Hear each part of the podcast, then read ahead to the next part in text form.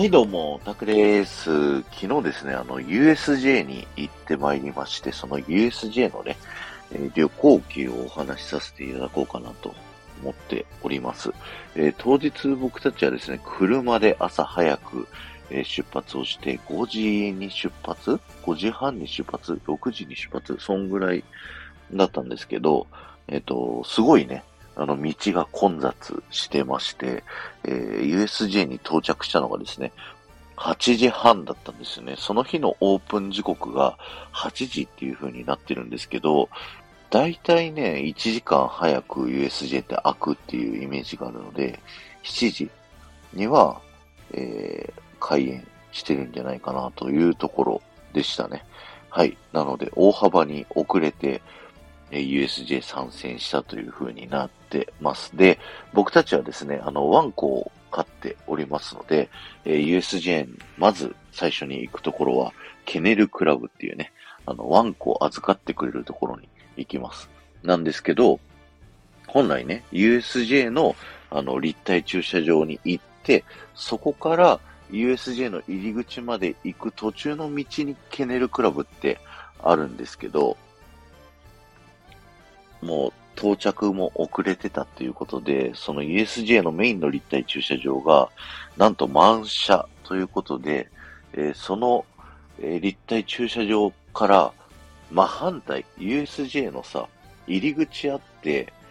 ぐるーっとね、右上ぐらい、ハリーポッターの裏ぐらいに、えー USJ のメインの駐車場ってあるんですけど、反対左側ぐらい、だから、うんとね、USJ のグラマシーパークっていうね、まあ、ターミネーターとかの裏側ぐらいに、えーコインパーキングがありますので、そっち止めてくださいっていう風にね、えー言われまして、なのでね、こう、慌ててこう、ぐるーっと USJ の外周をぐるっと回って、コインパーキングに止め、で、そこからワンコをね、こう、連れてって、えー USJ をぐるーっと回って、ケネルクラブに預けて、で、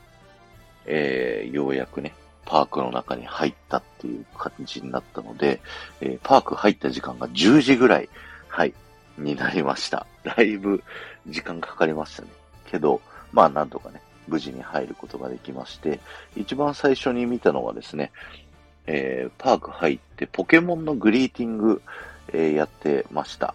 えーゲンガーとかね、えーピカチュウとか、えームーマとか、えーと、あと、なんて言ってたかな、奥さんがね、ポケモンすごい好きなんで、えーキャラクター言ってたんだけど、一個思い出せないのがいる。まあジュペッタとミミッキュですね。はい。一個じゃなかった。あの、いた二人。で、その二人がね、出てくるところを最初に拝み。で、グラマシーパークっていうね、入り口入って、突き当たりのところ、広場になってるところですね。そこで、えー10時半からのショーをね、あの、ポケモンのショーを見るというのがね、一番最初でした。で、この日はまだハロウィンのイベントの最中ではあったんですけど、あの、クリスマスツリーがね、こう、そびえ立ってました。すっごい大きいクリスマスツリーがね、えー立ってたんで、なんかクリスマスとハロウィンと両方ね、味わえるみたいな、すごいお得な感じになってました。で、ポケモンのショーはですね、あのーみんなでね、DJ ピカチュウと DJ ゲンガーのね、えー演奏する音楽に合わせて踊ろうみたいな感じの、えーショーなんですけど、え曲がね、あの、多分全部オリジナルの曲になってて、ポケモンライト層のね、タクラジからすると、なかなか難しいかなっていうところはありました。で、USJ のショーってさ、もう始まる20分ぐらい前に行っても、この3連休一番最も混雑してる日っていうような、えー日だとしても20分前から見て、結構ね、あの、何？芝生の斜め後ろ側っていうのかな？っていうところから見れて、もう視界クリアにね、えー見ることができたんで、USJ のショーって本当見やすくていいよねっていうのをね、すごい痛感しました。はい。で、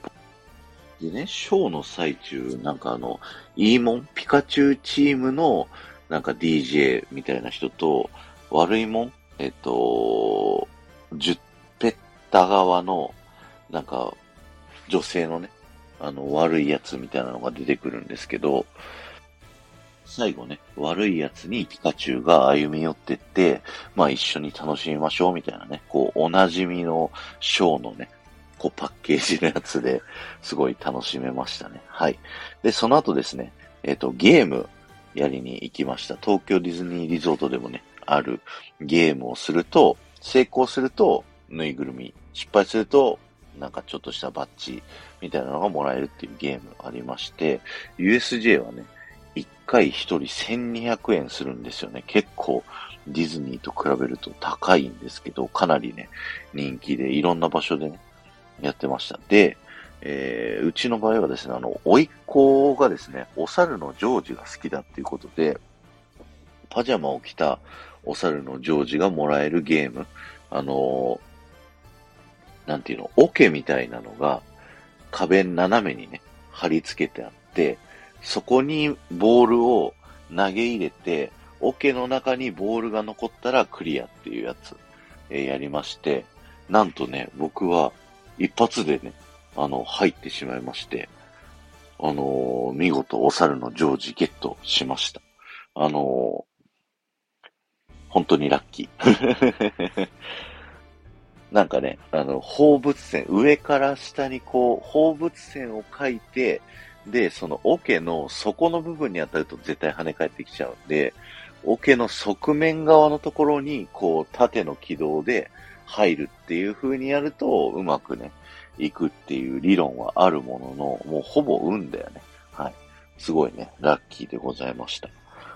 で、奥さんもやったんだけどね、奥さんは、あの、失敗して、なんで、こう、バッジと人形と両方ゲットできたので、はい、えー、おいっ子にあげたいと思います。で、その後ですね、ユニモンっていう、ユニバーサルモンスターロックンロールですね。えー、前回1年半ぐらい前に行きたかったけど行けなかった、えー、ショーですね。固定は、えっ、ー、と、ビートルジュースっていうね、昔映画であったですね、白塗りの白スーツの緑ヘアみたいなすごい人たちと、ドラキュラ、えー、フランケンシュタイン、狼男、あとフランケンシュタインの奥さんの、えー、モンスターたちが出てきて、えー、おなじみのね、ロックンロールの曲を生歌で歌ってくれるっていうショーなんですけども、僕ね、これすっごい大好きなんですよ。劇場型のやつで、なんか、あの、墓場墓地のね、ステージなんですけど、なんだろうね。まあ、おなじみの曲を生歌で歌ってくれるっていうところがすごくね、なんか好きなのかな。昔ディズニーでもね、こういうタイプのショーとかすごいいっぱいあったんだけど、あの、最近はね、もうあんまりそういう系のショーがないからね、えー、USJ に来てどこか懐かしさを感じました。YMCA とかね、みんなで踊ってすごい楽しかったですね。はい。で、それを見終わった後ですね、えー、ノーミノーリミットパレードがお昼のパレードで13時から、えー、ありましてですね、こちらのパレードは、あの、参加型パレードですですね、パレードルート途中で止まって、あの、パレードルートにね、みんなでこう、ゲストの人たちが行って、一緒にダンサーさんと踊るっていうのがね、えできるパレードになっております。で、全体で4回、えー、止まるんですけども、4回の止まるうち、1箇所だけ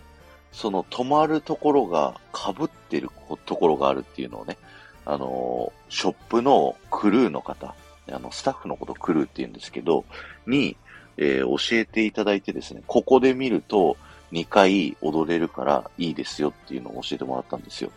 で、その場所っていうのが、えっ、と、メルズドライブインっていうね、それこそユニバーサルモンスターズロックンロールのもう目の前にあるハンバーガーショップのところ。ここでね、えっ、と、30分ぐらい前からかな、あのー、並び出したんですけど、最前列でね、あのー、各空砲できまして、いやー、USJ っていいなって思いました。で、あの、パレードがね、こう、やってきまして、で、2箇所止まるって言うからさ、なんていうの、パレードの先頭のロゴだけのフロートと、一番お尻の、あのー、ポケモンのところのね、ダンサーさんのところだけかなと僕はね、思ってたんですけど、なんと、ある程度進んだキティちゃんのフロートが目の前で止まって、で、えー、最後、ね、ポケモンのフロートの1個前のマリオのところで止まってですね、2回踊ることができました。パレードルートにね、えー、がっつり出てダンスを踊るっていうのは昔ディズニーでもね、結構やってたんですけど、今はね、そうもう大混雑でそんなことできないっていう風になってるので、USJ もね、混んでるんだけど、なんかメインはアトラクションっていう人が結構多いからか、ショーはね、あんまり、えー、並ばなくても見れるっていうね、ところで、30分前から並んで最前列のところはまだ空いてたりとか、えー、あ、それもね、あの、ドライブインのところで人がみんな歩いてたんだけど、あそこって、あの、鑑賞エリアですよねってクルーの方とコミュニケーション取って、あそこは並んでもいいんですかって言ったら、あ、いいですよっていうふうに言われたんで、もう最前にドーンとね、えー、座って待ってて、あの、始まる直前に立ってみるっていうふうに、ね、あの、なってるんですけど、すごいいいパレードでしたね。で、待ってる間ね、隣に男の子が座ってたんで、ずっと男の子とね、あの、何が好きなの？つって、ポケモンって何歳なの ?4 歳みたいなね。あの、そんな会話をずっとしておりました。で、そのパレード見てたらですね、あのー、アプリで通知が来て、エクスプレスパス当日枠開放されましたみたいな、え、のが来てですね、あの、僕が、えっ、と、今回のね、USJ で見たかったのが、このノーリミットパレード、ユニバーサルモンスターロックロールポケモンショー、で、あとね、シングっていうね、映画のショーと、あと、ハロウィンのね、えー、ゾンビでダンスっていうね、えー、ゾンビとアドさんのね、ショーという曲に合わせて踊るってやつがメインだったんですけど、奥さん的には、あの、マリオのエリアとか、ハリーポッターのエリアとかが行きたいと。で、あと、あ、そうだ、スパイダーマンがね、あのー、もうクローズしちゃうっていうことで、それだけはね、僕も乗りたいなと思ってたんだけど、奥さんも、あのー、そのマリオとか、えー、ハリーポッターとか行きたいってなってて、で、マリオのエリアは入った時にもう抽選入場になってて、で、その抽選外れちゃってたんですよね。だからマリオ行けないっていう風になってたんだけど、まあ奥さんの誕生日だしなと思って、エクスプレスパス4、えー、ミニオン、ハリーポッター、マリオ、スパイダーマンに乗れるやつをね、えー、買わせていただきました。一人18,800円。二人で3万7千円ぐらい。はい。結構いい価格ですけどね。このタイミングで通知が来て、これ乗れますよって、もうね、その日人気あるアトラクション全部2時間以上待つっていう感じだったんで、スパイダーマン2時間待つんかーって思ってたんで、まあすごいね、いいタイミングでいい商売してるなと思いました。でもこのシステムね、あの、需要と供給がちょうど合ってるから、まあ、うまいことやってますよねって感じですね。あの、もう大人からするとさ、もうお金払ってもいいから待ちたくないって思っちゃうからさ、ついつい買っちゃったよね。あと奥さんが行きたいって言ってたしっていうのも大義名名分のもとに、いやーってね、買っちゃいました。はい。で、その後ですね、あの、シングのショー、えー、見させていただきまして、僕これ初めて見たんですよ。イルミネーション、えー、スタジオっていうところでね、あのミニオンがこういたりだとか、他のイルミネーションのペッツのね、キャラクターがいたりだとか、はい、するんですけど、シングの映画ね、僕も結構好きなので、そのシングのステージを再現したショーということで、えー、見させていただきました。で、ここね、あの、アトラクション扱いなんですけど、あの、シンガーさんがね、あの、出てきて生で歌を歌ってくれたりだとか、あのー、着ぐるみあの、キャラクターがね、出てきたりとかするんですけど、あの、目と口がね、自動でこう動いてるっていうキャラクター。で、あの、ディズニーで言うとアメリカでやってるトーキングミッキーみたいなのがさ、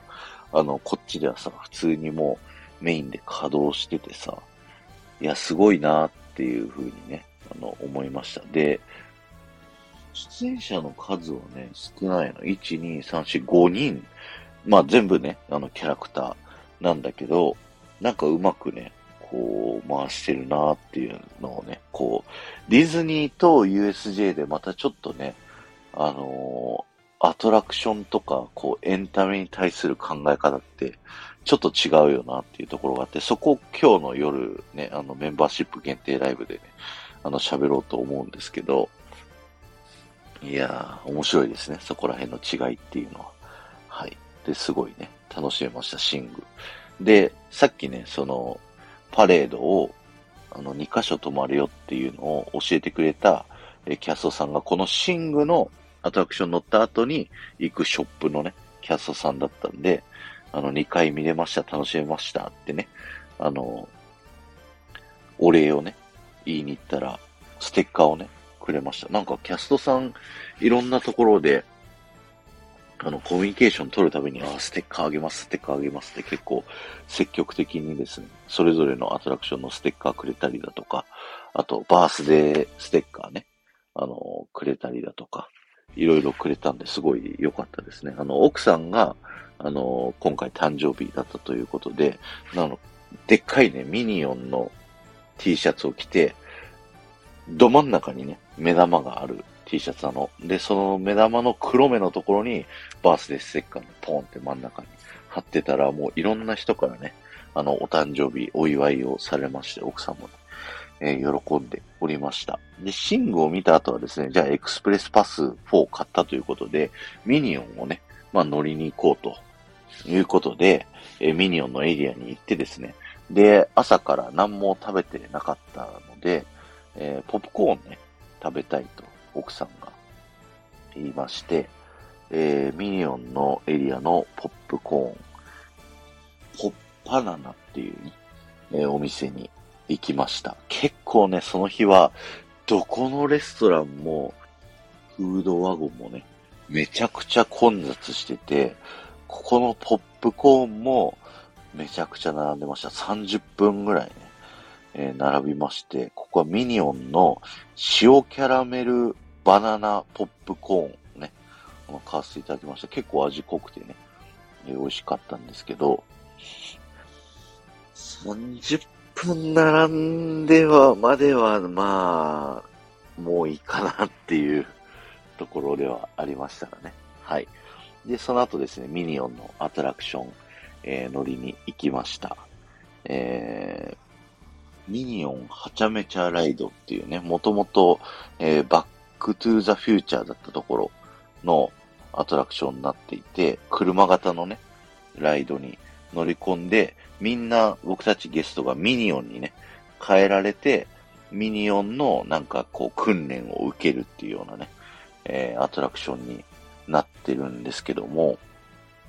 あのー、安全バーをさ、閉めるんですよ、USJ ね。で、USJ のアトラクションって安全バーが横一列になってることが結構多くてさ、あの、僕、まあ、会ったことある人はわかると思うんですけど、体がめちゃくちゃ大きいじゃないですか。だから安全バーさ、下げても、僕は通にこうしっかりできるんだけど、隣の奥さんはね、もう、なんていうの、手のひらをグーにして2個重ねるぐらい隙間が空いておりましてですね。で、奥さんはもう慣れてるから、もうごめんねでいいんだけど、あの、そのさらに二人隣にね、あの、韓国から来てた女性二人組の人が、こう、座ってね、あの、同じぐらい空いてるわけですよ。グー2個分ぐらい。で、こう、二人で顔見合わせて笑っちゃってるわけ。だからもうごめんね、 sorry sorry っていう風にね、いつも USJ のアトラクションは全部そう。スパイダーマンも、えー、ジュラシックパークも、横でね、一本のラインだから、あの、僕だけ安全で奥さんと他の人たちはみんな安全バーが一切下がっておりませんっていうね、あの、恐怖体験を楽しめますんで、ぜひ、あの、僕と一緒にね、USJ 行っていただければ、いつもより恐怖を、あの、スリルを楽しめますんで、ぜひ一緒にどうですか？っていうことでね、えー、ミニオン乗らせていただきました。このミニオンね、あの、乗る前に、待合室いろんなところね、見るんだけど、今回新しく発見したのが、えー、最初に入った部屋で、えっ、と、ブルーの部屋に、こう入ると思うんです。あの、処刑用のさ、看護家に針いっぱいやってるやつにテニスボールが全部くっついてて、こう、危なくないようにしてるとかさ、グルーの家族の、あの、絵が描いてあるとか、ああいう部屋。あそこの部屋で僕たちが進む部屋の右側に、まあ、キャストさんの出入り口みたいなのがあるんだけど、そこのね、ドアの、あの、下部分に、あの、ミニオン only って書いた、あの、ドアがあることを発見して、あ、すごいこんなところにミニオン only のドアがあるよっていう風に奥さんと話してたら、そこのドアのミニオン only の看板がスピーカーになってて、そこの中からね、あのミニオンの声がこう聞こえるっていうのをね、あの新発見しましたね。で、なんか、いびきとか聞こえてきて 寝てるみたいなね。はい。そんな可愛いのが、えー、見つかりました。はい。で、ミニオン見た後はですね、えー、一旦 USJ を出ます。あのー、どこのパーク、どこのレストランも死ぬほど混んでたんで、ユニバーサルシティウォークに行ってですね、あの、お昼を食べました。というのもですね、えー、普段の USJ は、あの、再入場は基本的に、あの、お断りなんですけども、えー、僕たちね、あの、ケネルクラブにワンコを預けてるじゃないですか。なので、ワンコを途中で散歩とかをさせるために、あの、再入場できるように、え、なったんですよ。はい。すごい便利でしょ？そこで、ユニバーサルシティウォークに行って、まあ、せっかく大阪に来たからということで、あの、たこ焼きのね、専門エリアがあるんですよ。それが、えー、っとね、タコパっていう、えー、たこ焼きパークの略称でタコパっていうところへ行かせていただきまして、いろんなね、たこ焼き屋さんが並んでて、それぞれね、いろんなたこ焼きを楽しめるっていう、えー、ところに、えー、っとね、1、2、3、4店舗回ってたこ焼き食べさせていただきましたね。なんかね、一個変わったたこ焼きがあって、ラジオ焼きっていうね、たこ焼きがありました。なんか牛すじ入りのたこ焼きのことを、まあラジオ焼きっていうみたいですね。はい。たこ焼きの元祖らしいんですよ。はい。っていうのがあって、すごいね、それ美味しかったですね。あとは、明石焼きも食べさせてもらったりとか、なんかミシュランの星を獲得した、え岩塩マヨのたこ焼き、え食べさせてもらったりとか、はい、しましたので、すごい美味しかったです。で、えー、その後ですね、あの、ケネルクラブ行ってですね、ワンコたちを、一回ね、あの、ドッグランがあるので併設してるんで、こう開放してですね、まあトイレをね、してもらうっていうような感じと、あとワンコたちのご飯を済ませるっていう感じだったんですけど、あのー、前に、このユニバーサルスタジオのね、ケネルクラブ行った時、ドッグランがですね、あの、T 字になってたんですよ。T 字のドッグランがあってワンコたちをね、こう走らすっていうのができたんだけど、この日はもう3連休初日の快晴のハロウィン最終の3連休ということで死ぬほど混んでてですね、あのー、スーツケースを持ってる人たちに、あの、T 字の上、右の逆 L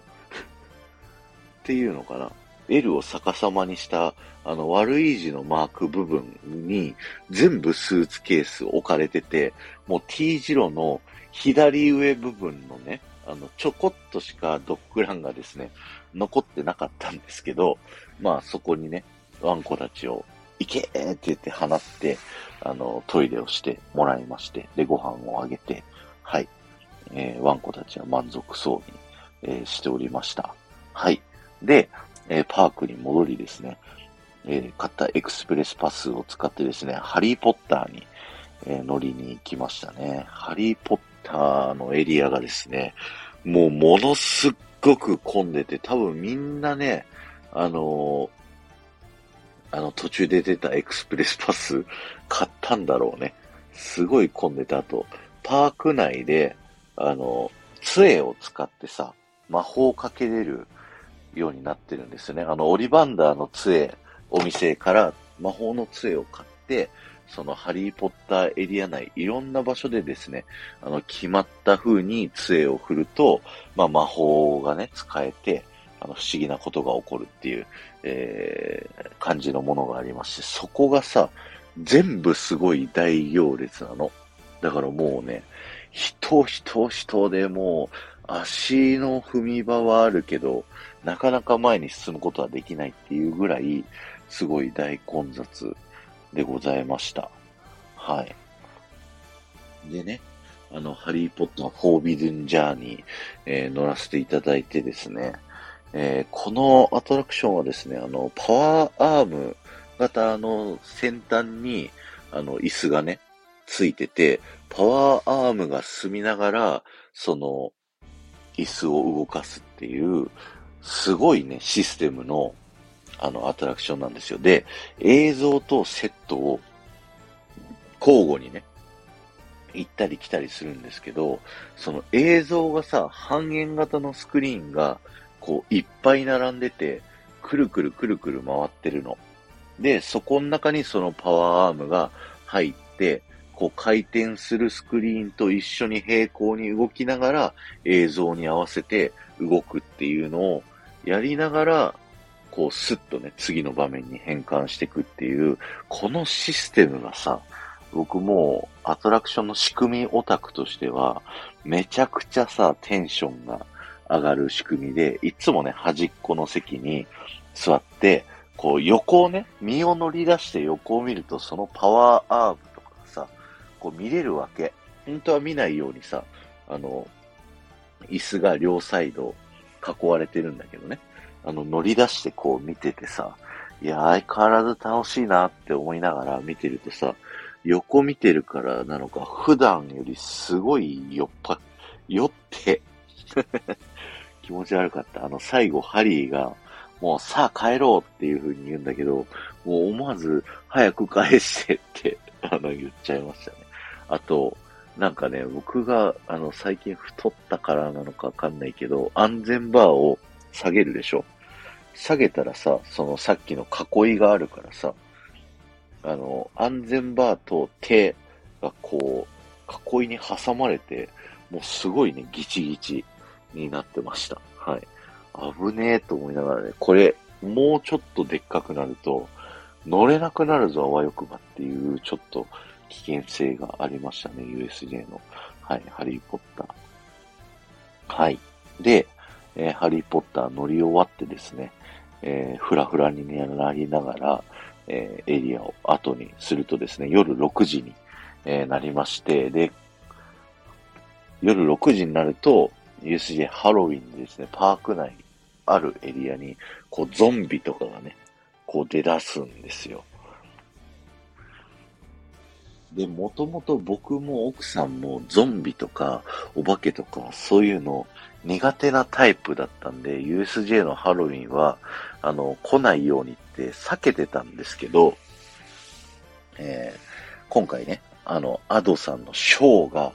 あってみんなであの踊るっていうのが僕はもうあまりにも楽しそうで、これちょっと踊りに行きたいんだっていうところもあって USJ に行ったんで、こう初めてね、ゾンビのところ行ってみたので、まず、あの、ジュラシックパークのエリアに、あの、行ったらですね、なんかこう、魔王的な仮面をかぶった鬼みたいなゾンビたちがいて、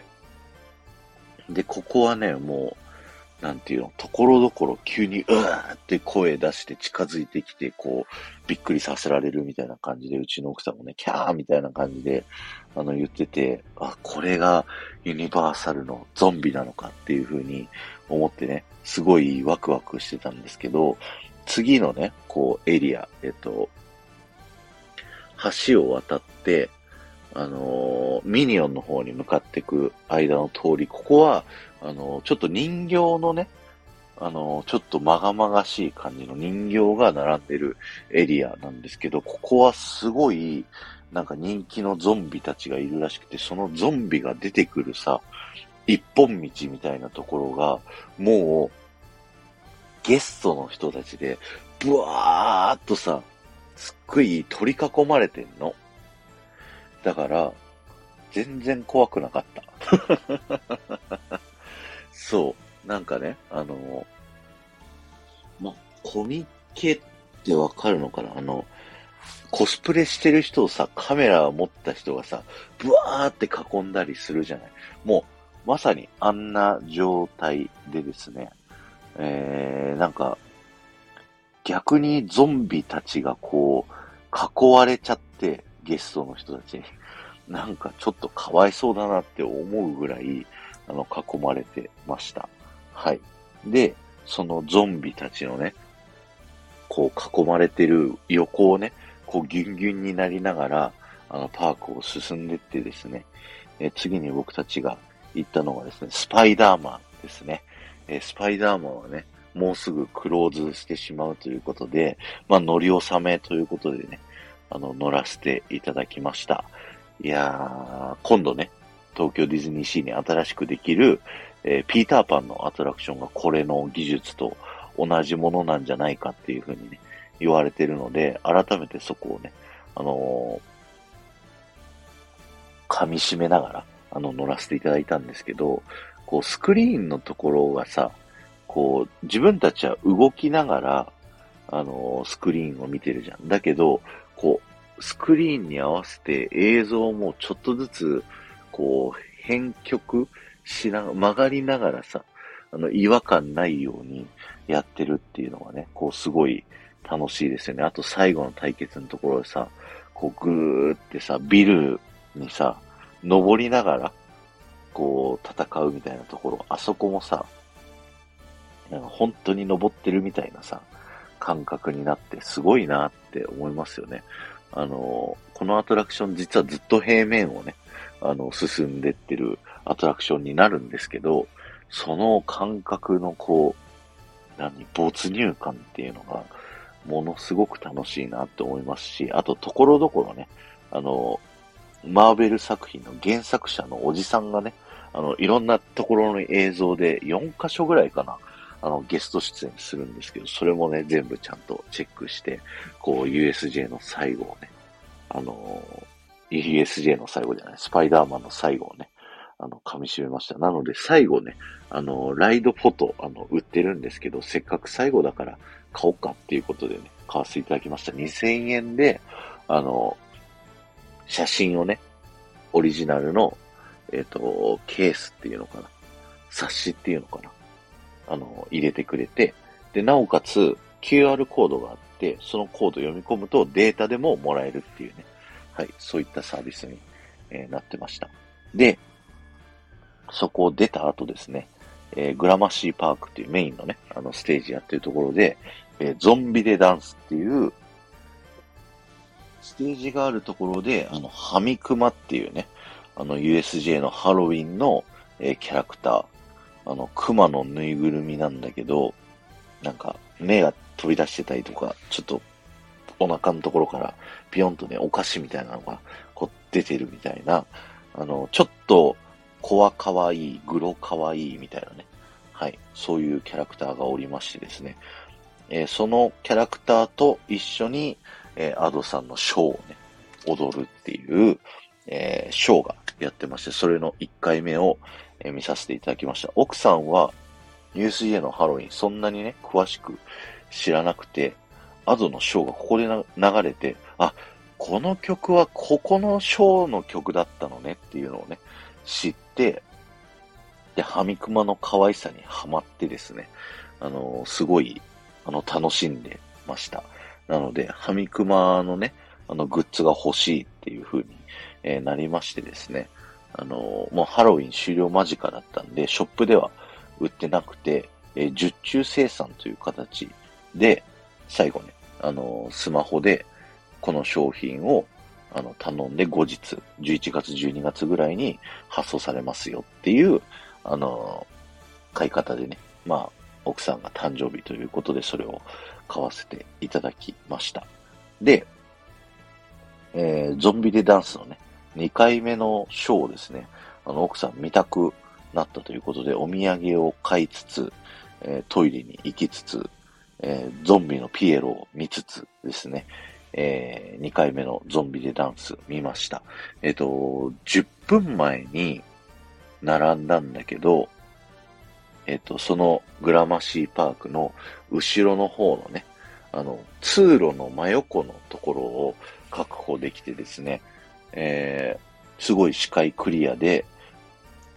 ゾンビたちを見ることができたし、もうね、ずっとやりたかった、えっ、と、ショーをね、一緒に踊ることができた。なーなーなーなーなレディフォーマショーってやつを踊れてですね、いやもう大満足しました。あの、ところどころでですね、あの、このステージだけでなくて、USJ のこのゾンビが出てくるいろんなところでですね、いきなりこのショーがかかって、ゾンビたちと一緒に踊ることができるってやつでですね、僕も1、2、3、4、5回ぐらい、5回かな、あの、ショーをね、あの、ゲストの皆さんとゾンビたちと一緒に踊れて、すごい、えー、楽しかったですね。はい。で、えー、ゾンビでダンス2回目を見た後はですね、えー、マリオの、えー、エクスプレスパスが最後残っておりますので、えー、マリオエリアに、え行きました。その日はね、あの、大混雑しててですね、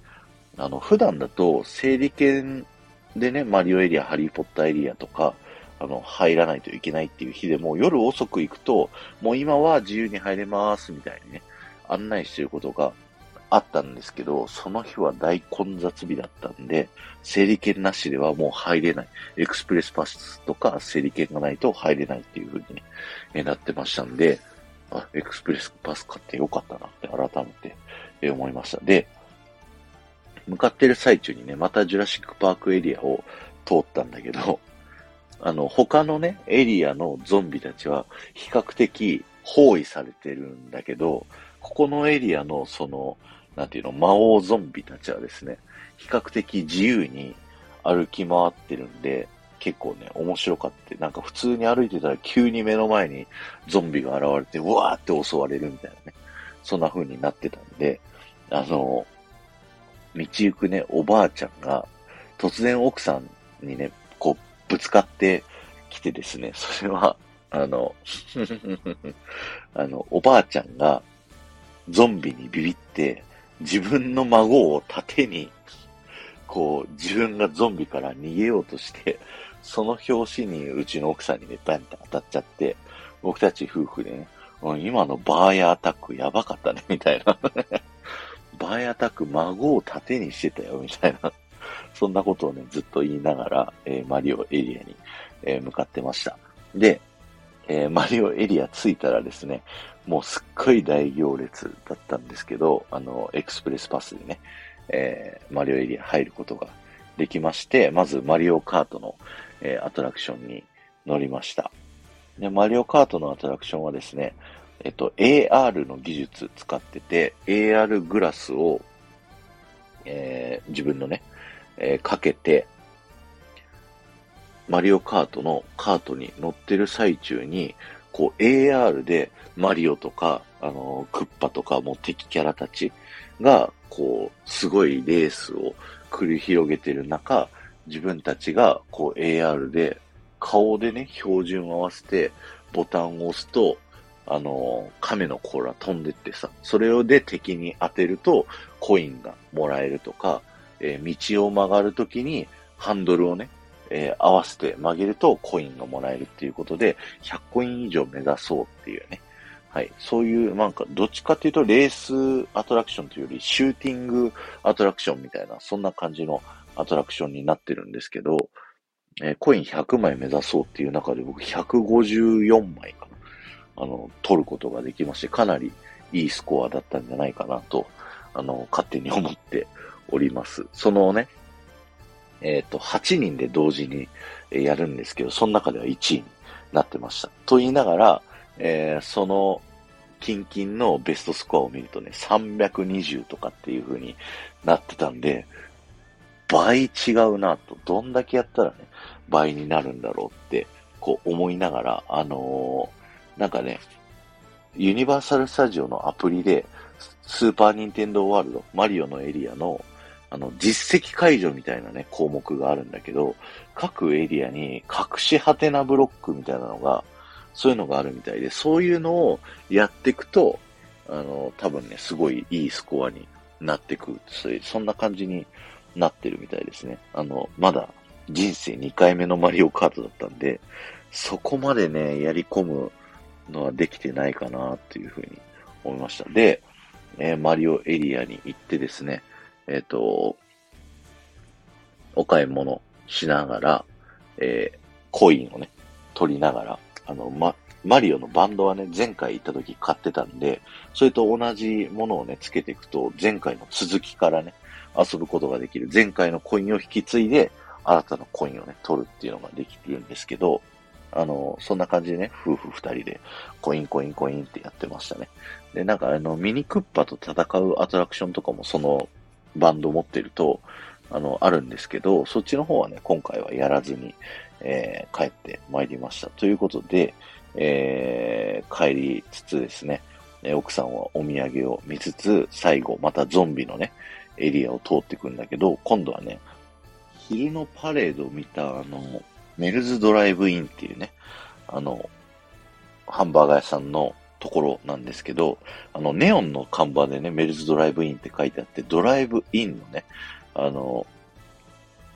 えっ、ー、と、R と V のネオンが消えてて、 die in になってんのよね、ここのね。で、ここにいるゾンビがですね、チェーンソーを持ったゾンビたちでですね、もう、ブイーンってね、こう、チェーンソーの音を出しながら、すごい近づいてくるっていうね。あのー、ここのゾンビはですね、他の人気あるゾンビたちと違って、もうガチ怖がれされててですね、あのー、人形たちのゾンビとか、ピエロのゾンビとかは、あの、すっごいね、もう囲まれてるのに対して、ここのゾンビたちは誰も近づけないの。怖くて。だからかなりね、自由に歩き回ってて、襲われる風にね、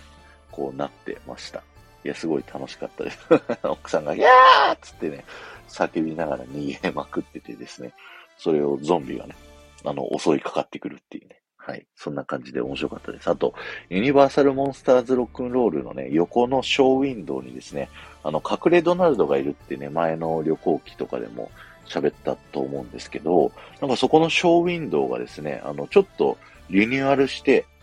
あの、変わってましてですね、綺麗になってたんですけど、相変わらずね、隠れドナルドが、えー、ありましてですね、えー、見つけることができました。緑色のカンカンにね、ドナルドの絵柄が描いておりますので、相変わらずね、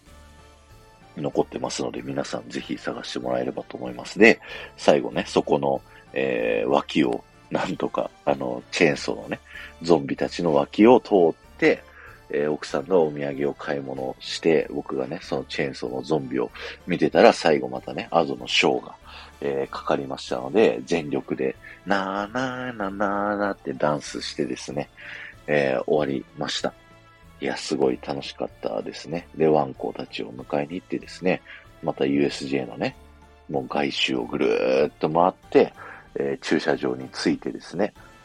えー、帰ったんですけど、高速乗るまでがね、すっごい並んで、1時間ぐらい並んだんじゃないかな、本当に。はい。で、なかなか帰るのが大変な中、まあ、ようやくね、夜中運転して、えー、今日のね、えー、何時 ?4 時とかに、えー、こっちに帰って参りましてですね、まあ、起きて、えー、ラジオをこう収録をさせていただいたというような、はい、流れになっております。いやー、すごい楽しかった USJ、あの、奥さんの誕生日というね、大義名分のもとに行ったんですけど、自分が踊りたいだけじゃないかっていう のがね、まあ、バレつつも、でも奥さんもね、楽しんで、え、くれたので、すごい良かったなと思います。あと、ユニバーサルモンスターズロックンロールとかね、シングとか、あの、奥さんはね、そんなに知識がない中で見せたら、あ、タク好きそうね、みたいな ことも言ってましたんで、はい。えー、結構ね、僕が行きたいところに行かせていただいた。まあ、奥さんが行きたいマリオとかね、えー、ハリーポッターもエクスプレスパスを、えー、急遽買うことによってですね、えー、行けましたので、今回は満足した、えー、旅になったんじゃないかなと思います。すごい長時間ね、えー、旅行機喋らせてもらいましたけど、え聞いていただいてありがとうございました。今日は終わりです。ありがとうございました。えー、この放送が面白いと思った方はですね、ぜひ、ポッドキャストで聞いている方は、チャンネルのフォローボタン、ぜひポチッとよろしくお願いします。そして、スタンド FM でね、聞いてくださっている方は、フォローに加えてですね、さらにいいねだったり、コメントもすることができますので、そちらの方もぜひよろしくお願いします。またね、コメントをちょっと、なんて書いたらいいか悩むなっていう方はですね、えー、ここまで聞いていただいた方のコメントをね、あコメントじゃない、キーワードをえー、残させていただきますので、そちらのキーワードだけでも、えー、結構ですので、コメント欄に書いていっていただけると僕はものすごく喜びますので、よろしくお願いします。えー、今日のキーワードは、USJ めっちゃ楽しいでよろしくお願いします。はい。めちゃくちゃ楽しかった USJ 旅行記なんですけど、過去にもね、あの、僕 USJ の旅行記、あの、スタンド FM でお話しさせていただいたりとか、あと海外ディズニーね、フロリダのディズニーワールドだったり、カリフォルニアのディズニーだったり、えー、旅行記を喋らさせてもらってですね、それは、ハッシュタグタクラジ旅行記から、えー、タップしていただくとですね、聞くことができますので、ぜひそちらの方もね、えー、聞いてみてください。ありがとうございました。ではまた。